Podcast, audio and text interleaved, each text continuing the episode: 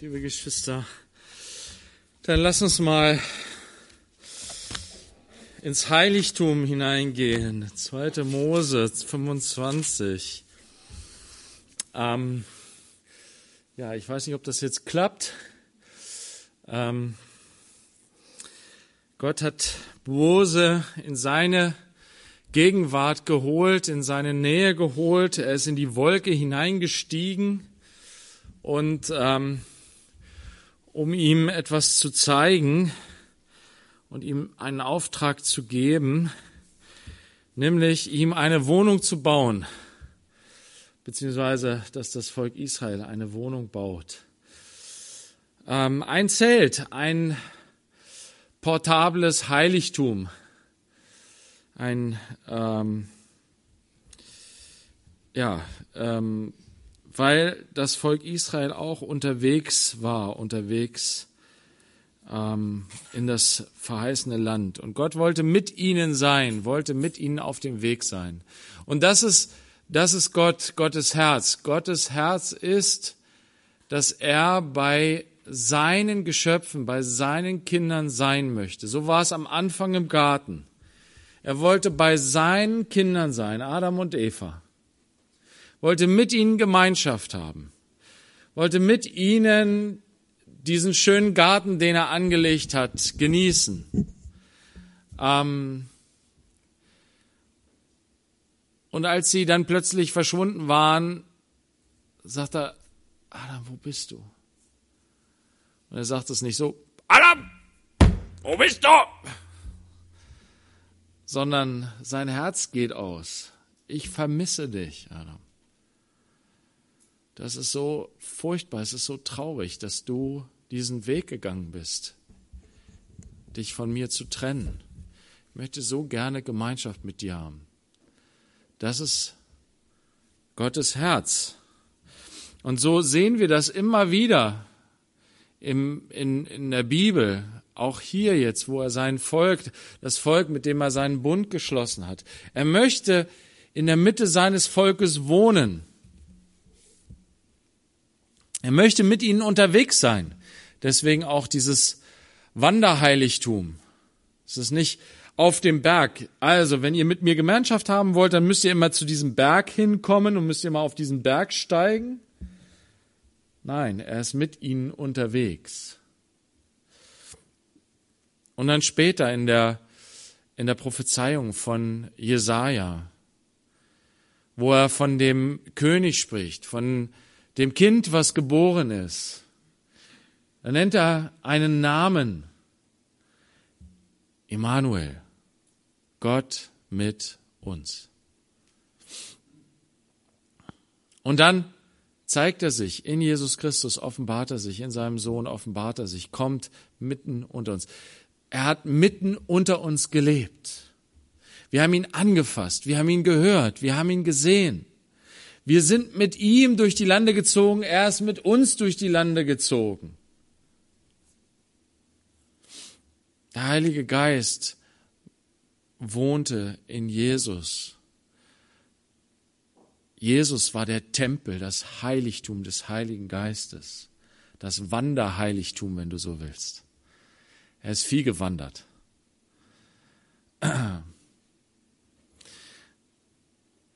Und in ihm waren sie sicher, in ihm waren sie geborgen. Und wenn er mal nicht da war, haben sie heftige Probleme gekriegt.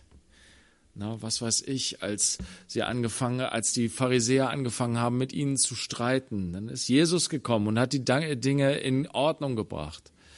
Als sie auf dem Berg waren, Jesus und seine drei, äh, seine drei Erzjünger, da kamen sie runter vom Berg und die Jünger waren in Trouble. Sie haben es irgendwie nicht hingekriegt. Gut, dass Jesus wieder da war. Na?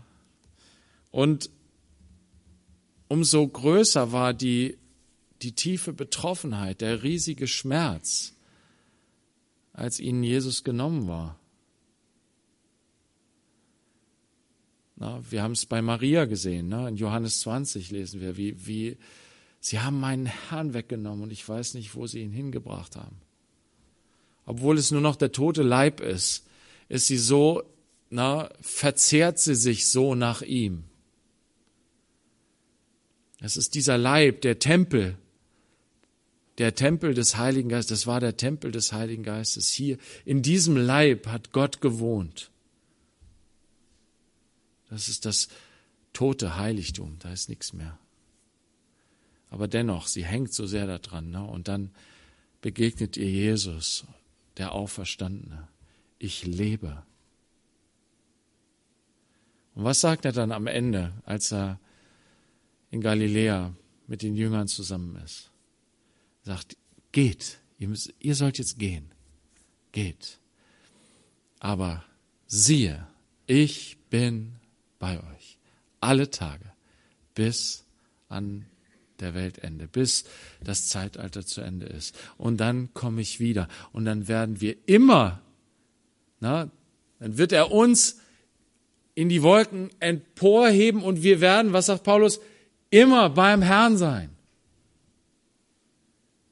Das ist es, worum es geht eigentlich. Auch bei diesem Heiligtum einfach. Gott will bei uns sein. Gott will unter uns wohnen. Und er möchte Gemeinschaft mit ihm, mit uns haben. Deswegen heißt es dann auch das Zelt der Begegnung. Die, diese, dieser kostbare Ort, wo wir mit Gott Gemeinschaft haben. Und deswegen nimmt Gott sich so viel Zeit, dieses Heiligtum, diese Wohnung darzustellen. Er sagt, mach es so, wie du es siehst. Ich zeige es dir. Das Vorbild ist im Himmel. Hebräer zeigt uns das dann oder, oder ähm, deutet uns das aus. Und auch äh, Offenbarung sehen wir einiges von dem, was, was Johannes, was, was äh, Gott Johannes gezeigt hat. Ähm, das sind Bilder, äh, Dinge, die, die er zu sehen bekommt und die jetzt Gestalt gewinnen in Form von Gegenständen, von ähm, ja, von, von, diesen, von diesen Materialien, die dann eingesetzt werden, um das darzustellen. Ähm, inwieweit das sozusagen die realistische Abbildung von dem ist, was er gesehen hat, oder inwieweit es mehr eine symbolische Darstellung dessen ist, was er gesehen hat. Das bleibt uns verschlossen. Wir werden es sehen. Wir werden ihn sehen, wie er ist. Wir werden diesen Einblick selber bekommen. Er wird uns diesen Einblick geben. Aber das, was wir auf jeden Fall sehen können, ist, dass diese Dinge, die hier, äh, die wir, die wir äh, dargestellt bekommen, es gibt sogar schon in diesen Kapiteln immer mal wieder einen Hinweis, wo gesagt wird, das bedeutet das. Zum Beispiel, wenn wir jetzt zum Schaubrotetisch gehen. Die Schaubrote, die zwölf Brote, die da liegen vor dem Herrn. Sie haben eine Beziehung zu den zwölf Stämmen Israels, zu den zwölf Volksstämmen. Und so, so gibt es diese. Aber es wird nicht alles aufgeschlüsselt. Und deswegen müssen wir behutsam damit umgehen, diese Dinge zu deuten, sie auszulegen, aber es gibt immer wieder Hinweise. Wisst ihr, Gott legt selber sein Heiligtum aus und erklärt uns, was es bedeutet. Immer und immer wieder in der Schrift. Und manchmal sehr deutlich, sehr klar, aber manchmal auch nur in Andeutungen. Und wenn wir diese Verbindung ziehen, dann soll uns das helfen, diese lange äh, Passage ähm, zu lesen und davon geistlichen Gewinn zu haben. Wisst ihr, man kann diese Verse lesen und da so super gelangweilt von sein. Weil da ständig, ich meine, nicht jeder von uns ist irgendwie Innenarchitekt und kann sich, na, das jetzt so gut vorstellen, was da jetzt beschrieben wird oder, na, hat davon irgendwie so ein, ne, es gibt, ne, guckt euch das mal so ein bisschen an, wenn wir jetzt da durchgehen, guckt euch doch mal im Internet so ein paar Bilder dazu an. Ich habe jetzt hier auch irgendwie dreimal rausgesucht. Ähm, vielleicht kannst du mal äh, das erste von der Bundeslade anmachen. Wir haben uns letztes Mal die Bundeslade äh, von, von der Bundeslade, ich weiß nicht, ob das größer, ja, schön. Also das ist jetzt eine Fassung. Das ist nicht die Bundeslade, sondern das ist eine Umsetzung davon. Denn tatsächlich hat Gott Mose keine Bilder gegeben, sondern eine Anleitung. um es eigenständig umzusetzen. Und äh, so ist das jetzt hier auch eben so eine, so eine Umsetzung, ob die jetzt genau dem entspricht. Na, äh, darüber kann man vielleicht diskutieren. Wenn man sich das genau anguckt, dann wird man vielleicht das eine oder andere daran kritisieren. Wie gesagt, es gibt auch andere Darstellungen, aber so ein bisschen einen kleinen Eindruck gibt es da, davon. Ne? Die Lade des Zeugnisses, die Bundeslade mit dem ähm, mit dem Gnadenort, dem Sühneort zwischen den Engeln. Und das Spannende ist sozusagen, vielfach haben die Religionswissenschaftler und Theologen äh, sagen, ja, eigentlich, also die, die liberalen, kritischen Theologen sagen, ja, in Wirklichkeit war da mal was anderes. Da war ein Bild sozusagen. Aber wenn du die Bibel liest, dann äh, stellst du fest, ja, das macht doch total Sinn, dass da eben kein Bild ist, sondern dass es da leer ist. Weil Gott sagt, von diesem Ort aus will ich sprechen. Am Anfang war das Wort. Das Wort, Gott ist Geist. Und der Geist spricht,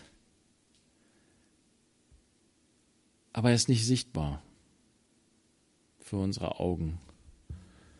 Und das ist der Ort, von dem Gott ausspricht. Ja, aber auch der Ort, wo Sühnung für das ganze Volk am Versöhnungstag erlangt wird.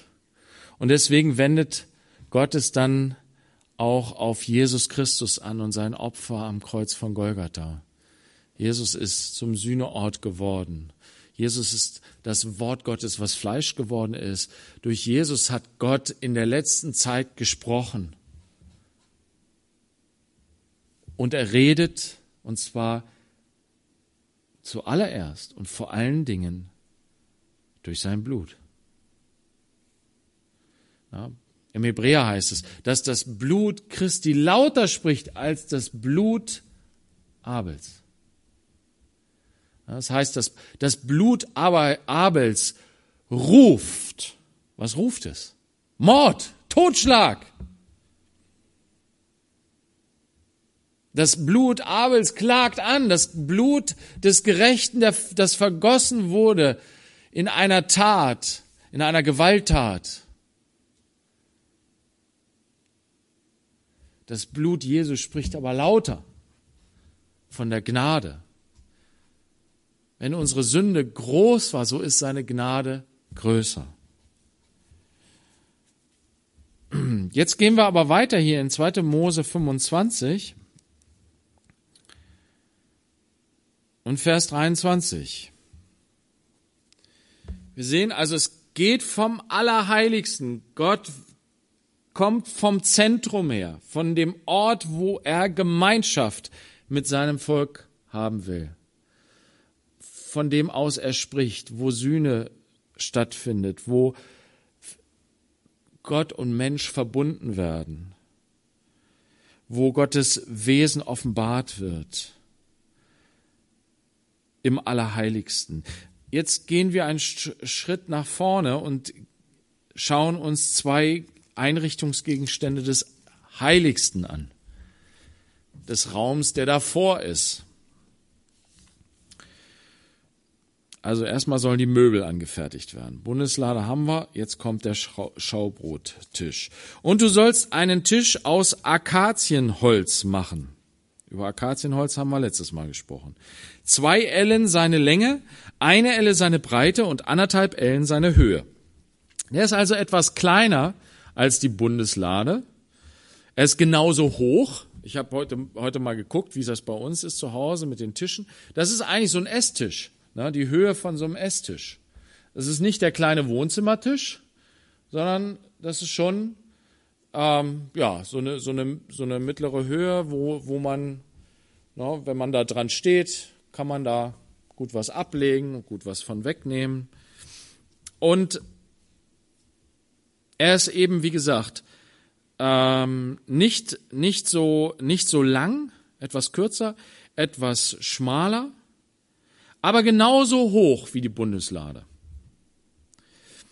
Den überzieh mit reinem Gold und bringe an ihm ringsum eine goldene Kante an.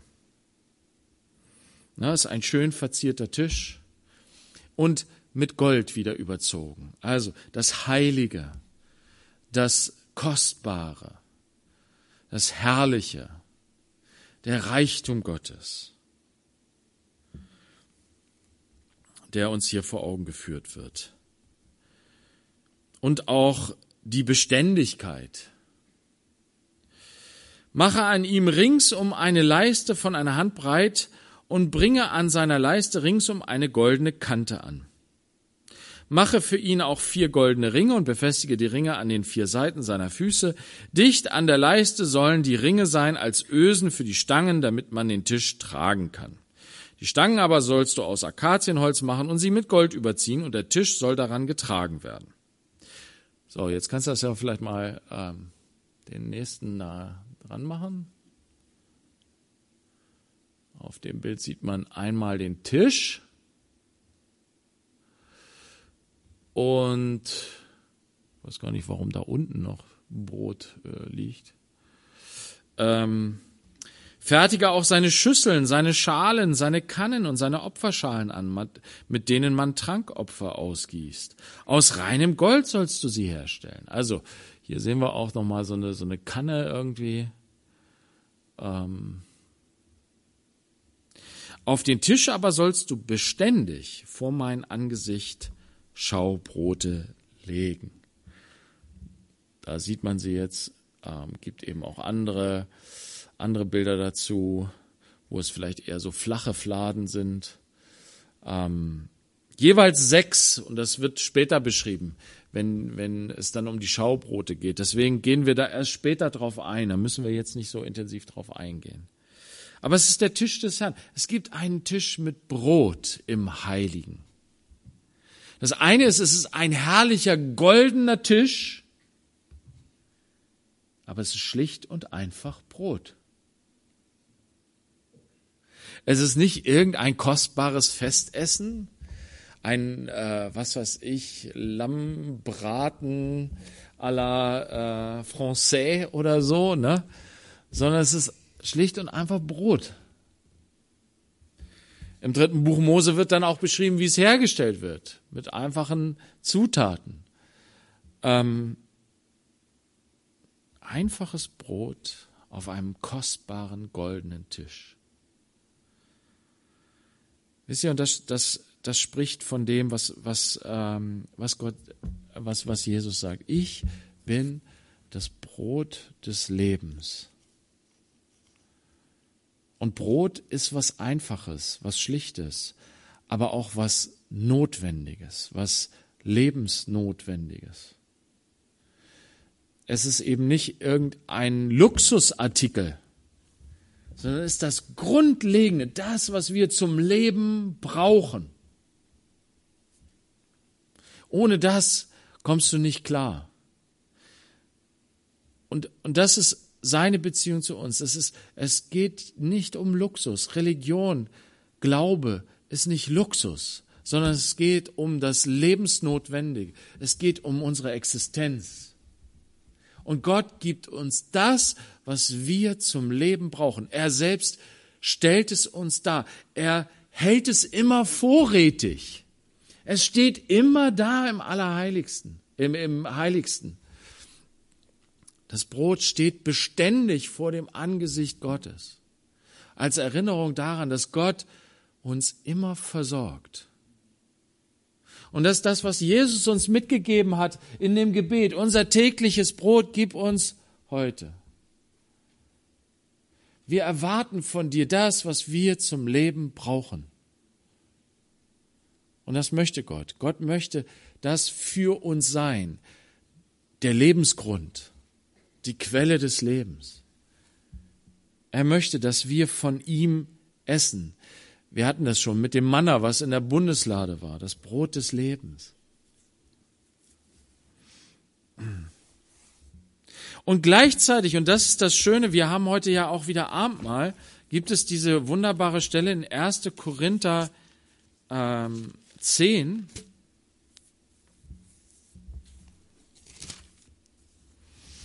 Erste Korinther 10, Vers 16.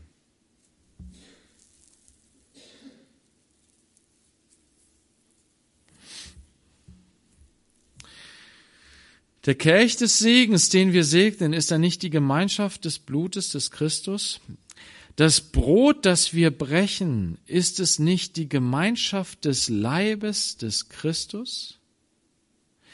Denn ein Brot, ein Leib sind wir, die vielen, denn wir alle nehmen teil an dem einen Brot.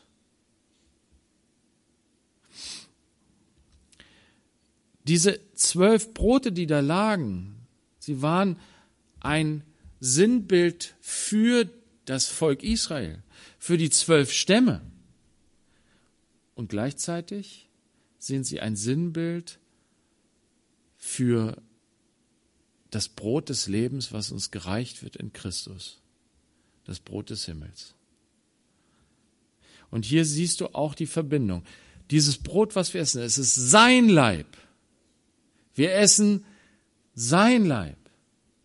Wir nehmen sein Leib in uns auf. Wir essen das Brot des Lebens von ihm und werden durch, dadurch gesättigt. Er hat sein Leben für uns hingegeben, damit wir Leben haben. Aber Paulus sagt, dadurch, dass wir daran teilnehmen, dass wir das Brot gemeinsam essen, das ist ein Ausdruck von dem, dass wir auch dieser Leib sind. Wir sind nämlich der Leib Christi, sagt Paulus. Wir sind der Leib Christi. Und dass diese vielen Teile ein Brot, ein Leib sozusagen von einem Leib sind, ist das Symbol, dass wir, diese vielen kleinen Brotstückchen, Teil dieses großen einen Leibes sind. So sind diese zwölf Brote, sind das Volk Israel. Aber gleichzeitig ist das ist, ist Israel in Gottes Plan ein, so, sollte der Welt dienen, so wie er es zu Abraham gesagt hat. Ich will dich segnen und du sollst ein Segen sein. Für die ganze Welt, für die ganzen Nationen. Gott wollte das Volk Israel segnen und zum Segen machen für alle Nationen. Sie sollten an Israel Zeuge oder Israel sollte Zeuge sein für den lebendigen Gott.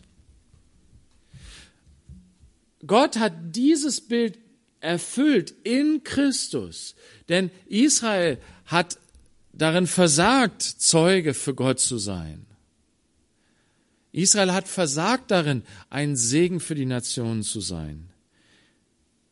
Aber Israel war der Ort oder war, war das Volk, aus dem der Erlöser kommt, aus dem der Sohn Gottes hervorgekommen ist, durch den Gott das, den Erlöser geschenkt hat, den Messias, der das Brot des Lebens ist, der zum Segen wird für alle Nationen und nicht nur als Brot des Lebens, sondern auch als Licht. Dazu kommen wir gleich.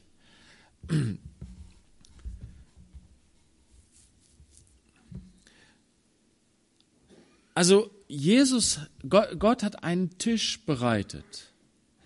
Und dieser Tisch, auf diesem Tisch steht Brot. Es ist ein goldener, es ist ein herrlicher Tisch, ein beständiger Tisch. Wir singen das Lied. Ich komme an deinen Tisch. Ne? Gottes Tisch steht bereit für dich jeden Tag. Wenn du ins Heiligste und dann ins Allerheiligste trittst, da steht dieser Tisch mit Brot. Jesus ist tagtäglich für dich da, dein Brot des Lebens, um dich zu stärken, um dich aufzuerbauen. Nimm von diesem Brot, iss davon täglich. Es ist eine geistliche Sache hier. Etwas, was vielleicht, wo wir uns unsere Vorstellungskraft ein Stück weit äh, ähm, einsetzen müssen. Ähm, Im Gebet nehmen wir Jesus auf und sagen, Jesus, ich möchte mich heute stärken an deiner Gnade, an deiner Liebe. Ich will mich sättigen an dem, was du mir Gutes gibst. Ich will dir vertrauen, dass du mir alles gibst, was ich brauche heute.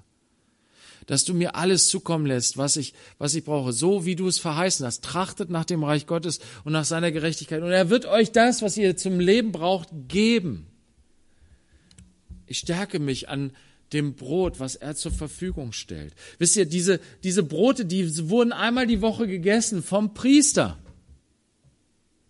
Und wir sind Priester, so sagt Petrus das. Durch Christus sind wir zu Priestern gemacht worden. Wir sind ein priesterliches Geschlecht. Wir dürfen von diesem Brot essen. Und dadurch, und das ist die Verwandlung, wisst ihr, wenn wir das Brot essen, wir müssen uns bewusst werden, okay, wir sind nicht nur, das ist der Leib Christi, das ist das, was, was, das Leben, was Jesus gelebt hat, das für mich ist, das mein Leben heilt, das mein Leben stärkt, das mein Leben kräftigt.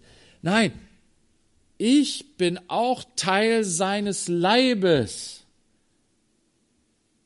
um die Hungernden zu speisen.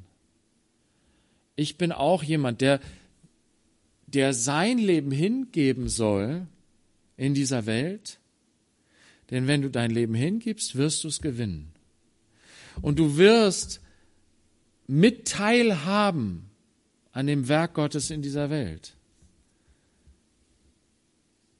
Menschen werden in dir Christus finden, das Brot des Lebens. Durch dich, durch die Liebe, die du ausübst, durch den Dienst, den du äh, äh, ausübst in dieser Welt. So sind wir auch in dem Sinne sein Leib. Deswegen, das können wir, daran können wir uns äh, denken und ähm, darüber nachdenken und dafür beten, wenn wir nachher das Brot nehmen.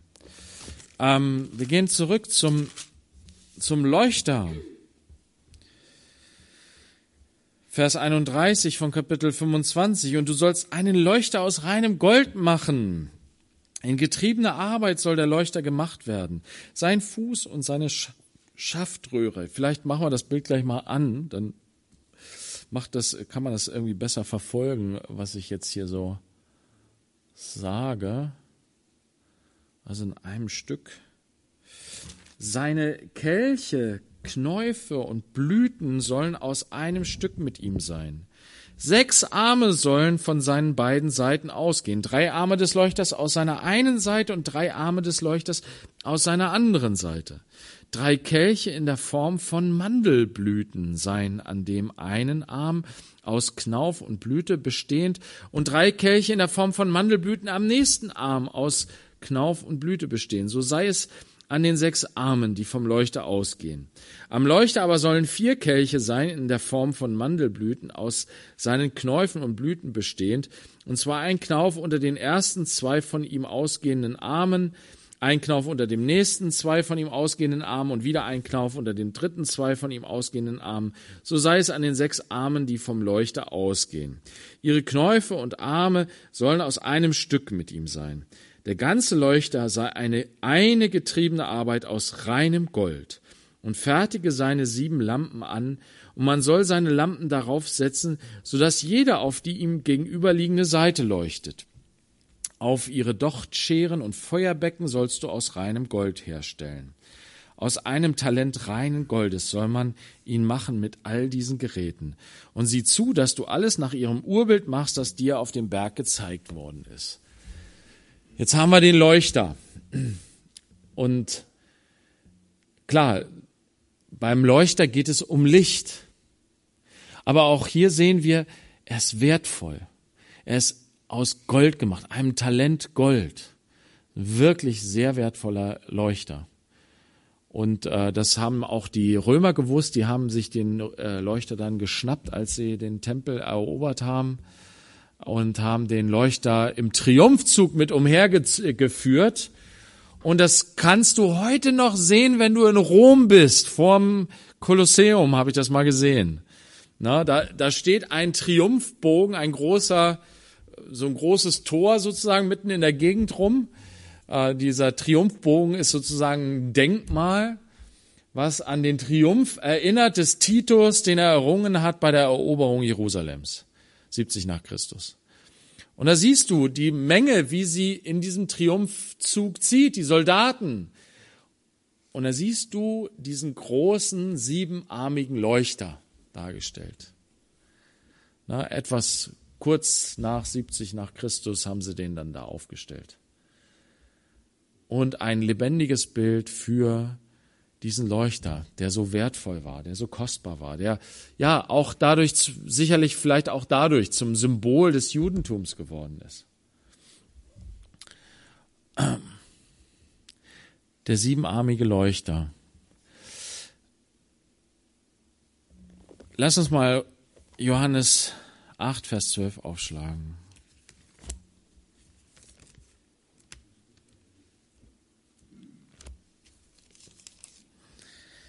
Das kennen wir alle, diesen Vers. Jesus redete im Tempel wieder zu ihnen und sprach, ich bin das Licht der Welt. Wer mir nachfolgt, wird nicht in der Finsternis wandeln, sondern wird das Licht des Lebens haben. Ich bin das Licht der Welt. Was meint Jesus damit? Das finden wir in Jesaja 42. Nee, Jesaja 49, Entschuldigung. Jesaja 49, Vers 6. Wir fangen mal in Vers 5 an. Und nun spricht der Herr, der mich von Mutterleib an für sich zum Knecht gebildet hat um Jakob zu ihm zurückzubringen und damit Israel zu ihm gesammelt werde.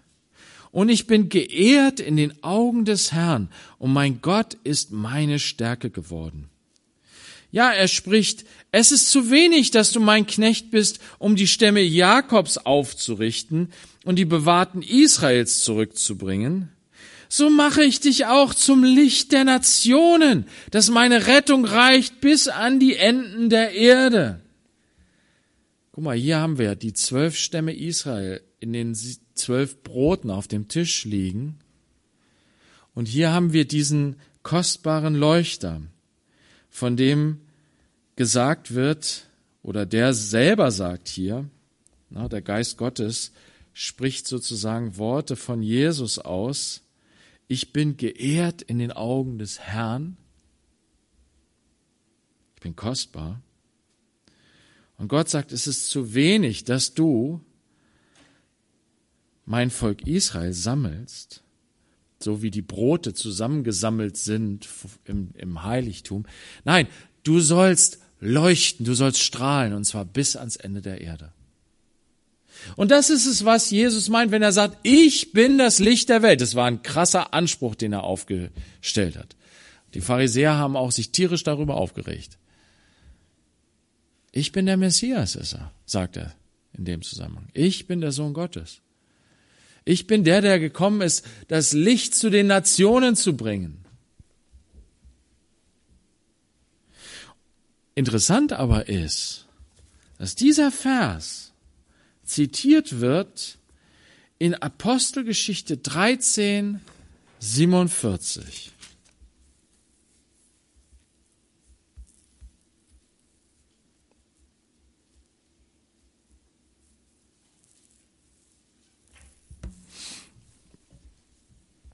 Wir lesen von ähm,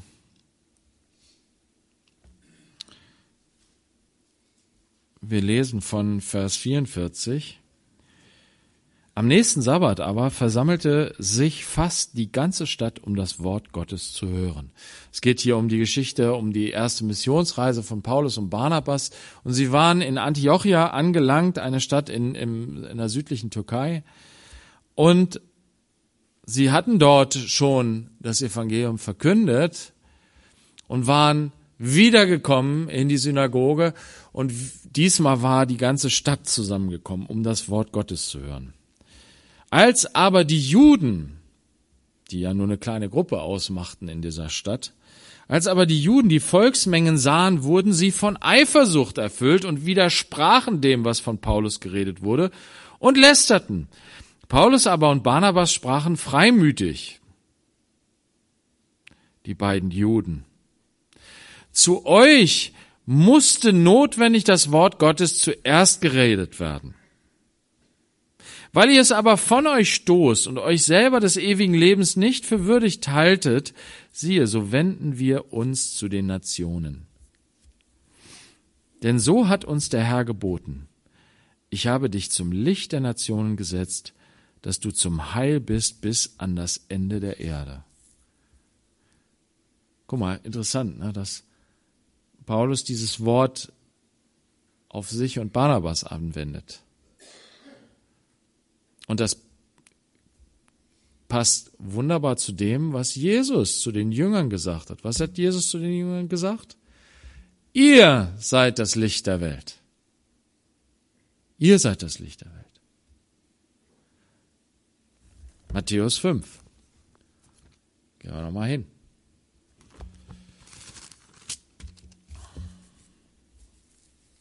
Vers 14.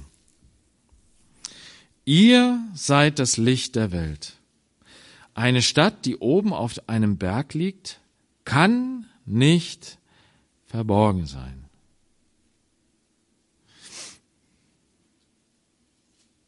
Na, wir sehen das immer wieder, wenn du, wenn du in bergige Gegenden kommst, wo die Städte auf dem Hügel sind, auf dem Berg sind. Wir haben das in, in Jordanien gesehen. Na, es gibt auch andere Landschaften, wo, wo es so Hügel gibt und kleine Dörfer oder Städte auf den Bergkuppen gebaut sind. Und wenn du dann in, im Dunkeln durch diese Landschaft fährst, ja, du siehst diese Städte. Sie sind deutlich sichtbar. Die Stadt auf dem Berg. Ihr seid das Licht der Welt. Eine Stadt, die oben auf einem Berg liegt, kann nicht verborgen sein. Man zündet auch nicht eine Lampe an und setzt sie unter den Scheffel, sondern auf das Lampengestell. Und sie leuchtet allen, die im Hause sind. So war es hier vorgesehen für dieses Heiligtum. Im Heiligen sollte Licht strahlen, Licht leuchten. Alles sollte erleuchtet sein. So haben, wurden sieben Lampen hier auf diesen Leuchter gesetzt.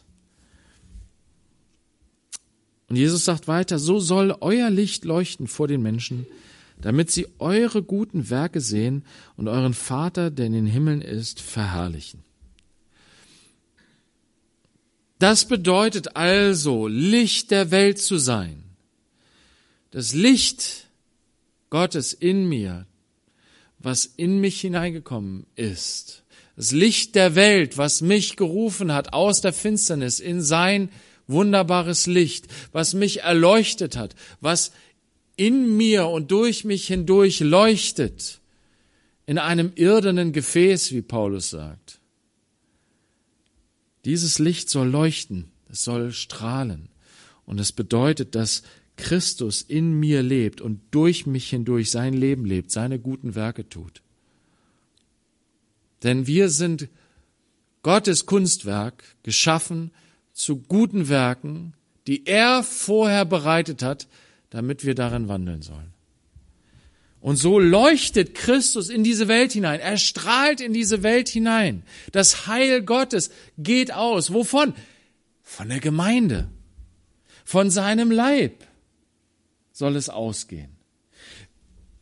Das Heiligtum ist die, der Ort der Begegnung zwischen Gott und seinen Kindern.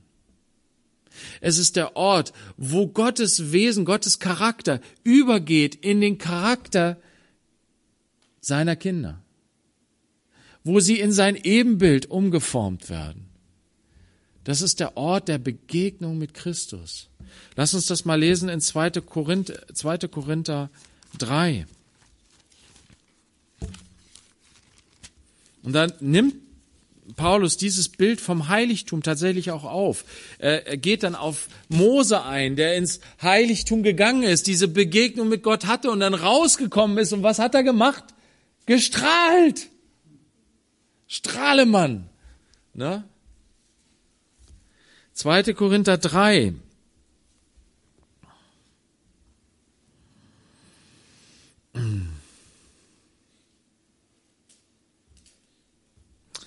Vers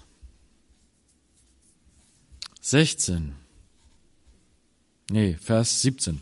Der Herr aber ist der Geist. Wo aber der Geist des Herrn ist, ist Freiheit.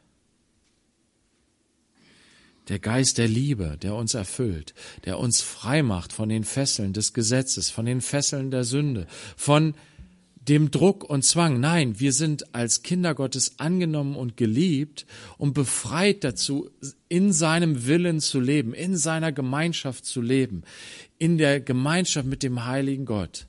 Das ist wahre Freiheit. Nicht, dass ich tun und lassen kann, was ich will. Das ist Verderben. Das ist Sklaverei. Wenn ich meinen Trieben folgen muss, wenn ich meinen Trieben ausgeliefert bin. Wahre Freiheit ist, dass ich das sein kann, wozu Gott mich geschaffen hat. Dass ich sein Kind sein darf. Dass ich ein Mann oder eine Frau Gottes sein kann.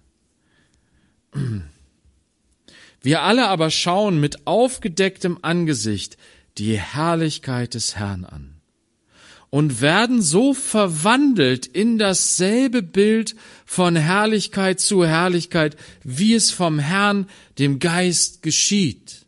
Wir stehen im Heiligtum, das Licht des Herrn strahlt uns an, erleuchtet uns. Und Paulus sagt, da passiert ein Mysterium, da passiert ein großes Geheimnis.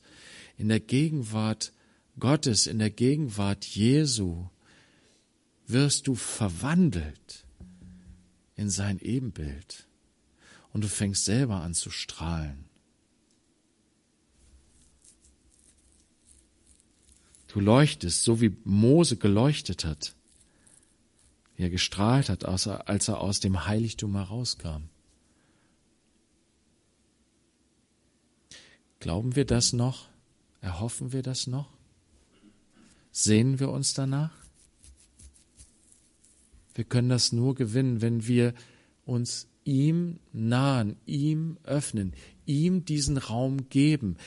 Seine Wohnung mitten unter uns. Wisst ihr, wir sind doch sein Tempel.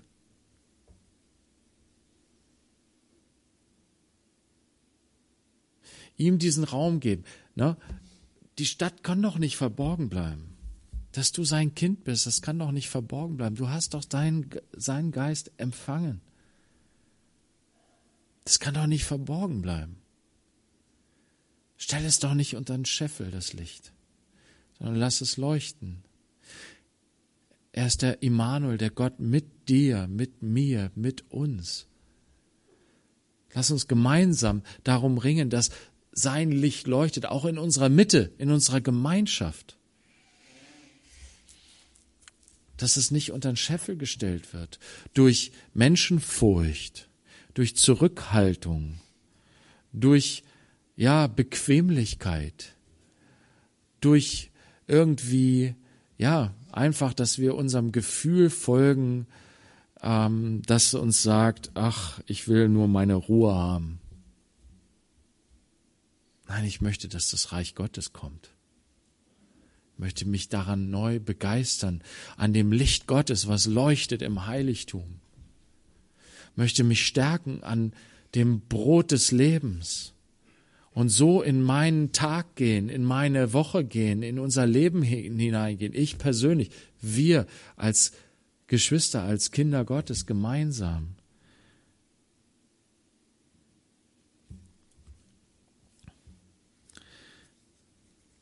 Und es ist auch die Gemeinde. Ne? Paulus spricht davon, äh, Johannes spricht davon in der Offenbarung.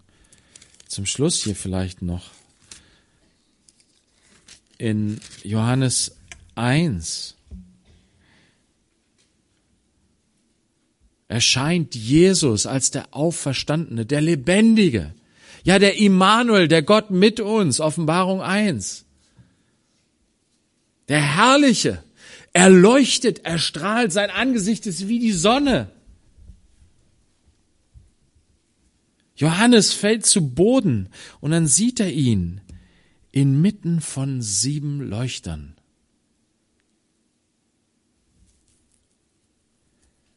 Vers 12 steht es. Ich wandte mich um, die Stimme zu sehen, die mit mir redete. Und als ich mich umwandte, sah ich sieben goldene Leuchter und inmitten der Leuchter einen gleich einem Menschensohn. Und dann spricht dieser Menschensohn zu ihm und sagt ihm, fürchte dich nicht. Ich bin der Erste und der Letzte und der Lebendige, und ich war tot, und siehe, ich bin lebendig von Ewigkeit zu Ewigkeit und hab die Schlüssel des Todes und des Hades. Schreibe nun, was du gesehen hast und was ist und was nach diesem geschehen wird. Was das Geheimnis der sieben Sterne, die du auf meiner Rechten gesehen hast, die sieben goldenen und die sieben goldenen Leuchter betrifft, die sieben Sterne sind Engel der sieben Gemeinden oder Boten und die sieben Leuchter sind sieben Gemeinden. Mitten in seiner Gemeinde und das sind die sieben, die eins sind. Guck mal, es ist, sind zwar sieben Lampen, aber es ist ein Leuchter. So sind diese sieben Gemeinden, sieben einzelne, sehr verschiedene, sehr unterschiedliche Gemeinden. Das ist die eine Gemeinde Gottes, die eine Gemeinde Christi, der eine Leib Christi. Ja, und dann sehen wir ja die Worte an die sieben Gemeinden, die sehr unterschiedlich sind. Und wir müssen hinhören, was der Geist unserer Gemeinde zu sagen hat.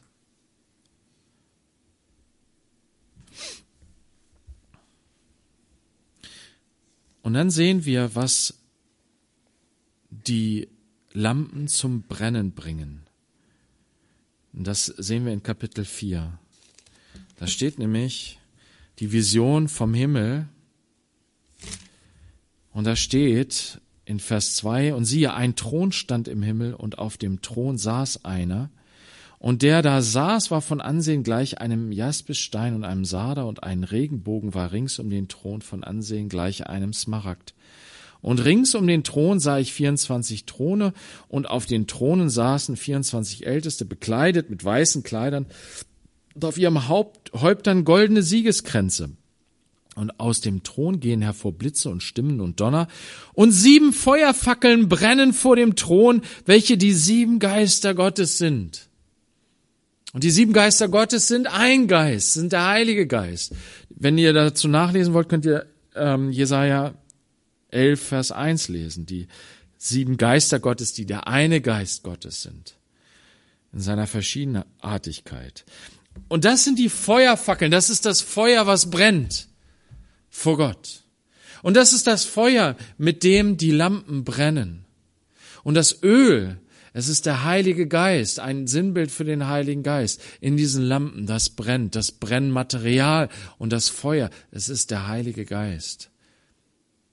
Durch den Heiligen Geist können wir überhaupt Zeugen für Jesus sein. Und Paulus sagt, lass dich erfüllen, wieder neu. Sei immer wieder neu erfüllt vom Heiligen Geist. Warum?